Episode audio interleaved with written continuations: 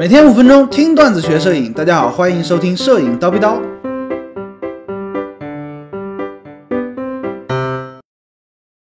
镜头与画质的关系，很多同学买了个套机啊，尤其是 APS-C 的套机啊，配的镜头呢是幺八五五 f 三点五到五点六，对吧？拍完之后呢很痛苦啊，问我，哎呀，高老师，我的机器拍出来效果咋就这么烂呢？好后悔没有买全画幅相机啊！其实呢，呵呵，这不是相机的问题啊，这是套机镜头的问题。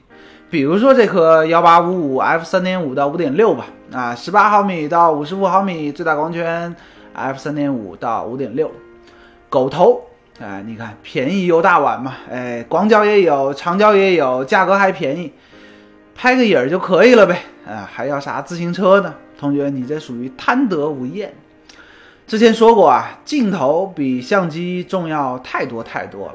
即便你是一个 APS-C 的烂相机啊，烂相机相对的烂相机啊，配一个好镜头，效果呢立刻就不一样。回归到画质上来说呢，哎，不同镜头等级不同、价格不同的镜头呢，它的光学性能也是不一样的。我们来从下面几个方面来跟大家说一说好镜头与坏镜头的差异，画质方面啊。首先最重要的是什么呢？分辨率也叫锐度，对不对？也叫细节表现力。很简单啊，就是说拍出来清不清楚，百分之百放大看，对吧？拍个人像，头发、眉毛是不是根根都是清晰的？很好理解，对不对？而大家一定要关注什么呢？我们目前的镜头啊，不管你是好镜头、坏镜头，它在中央区域的这个分辨率啊，通常都还是做的不错的。我们要看什么呢？百分之百放大看，看边缘的分辨率，边缘的锐度。好镜头呢，可以就是中央、边缘都做得很好，都非常的清楚。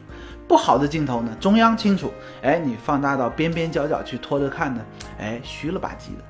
这就是好镜头与坏镜头在分辨率、锐度方面的一个差别。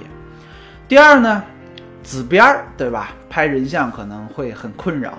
紫边呢，严谨的说法叫色散，就是在最大光圈下面啊，或者说相对大的光圈下面，在高光的边缘有你会发现有紫色啊、绿色啊这种诡异的描边儿，哎，高光边缘的区域。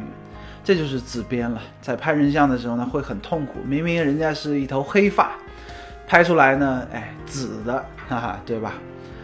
这个呢，啊，后期可以校正，但是呢，啊，校正的幅度是有限的。好的镜头呢，最大光圈其实它也是有紫边的啊，这个需要相对的来看，你是要大光圈的虚化呢，还是要没有紫边的小光圈，对吧？第三个呢，就是暗角。很多同学呢，其实喜欢这种哎边缘有点暗的这种带暗角的照片，觉得哎有味道，很 low mo，对不对？很 low mo。其实呢，暗角也算是一种镜头的光学缺陷，这个呢，大家对它要有一个正确的认知啊。好的镜头，尤其是拍风光的这种镜头，它对暗角的要求还是很高的，对不对？风光嘛，又不像人像，四周压暗，中央突出，哎，对于人像的表现还不错。但是风光，你想想，四周黑，这算个什么事儿呢？对吧？最后一点呢，可能会比较玄学一点啊，玄学怎么讲呢？就是虚化效果。很多同学说，哎，这个镜头虚化不好，那个镜头哇，奶油般虚化，对不对？这就是虚化效果。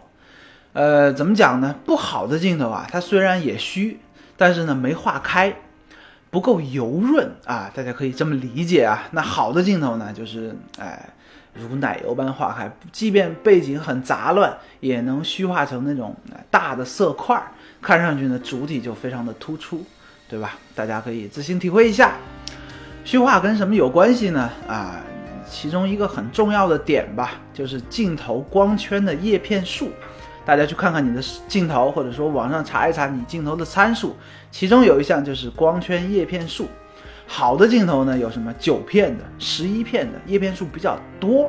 收缩了之后呢，它也是一个相对圆形的这么一个形状。哎，这种镜头呢，虚化效果就会比较好，比较润。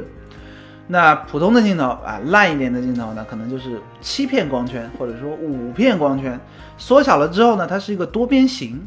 哎，棱角分明。这种镜头呢，虚化效果呢就不是很好。哎，大家可以搜搜看啊。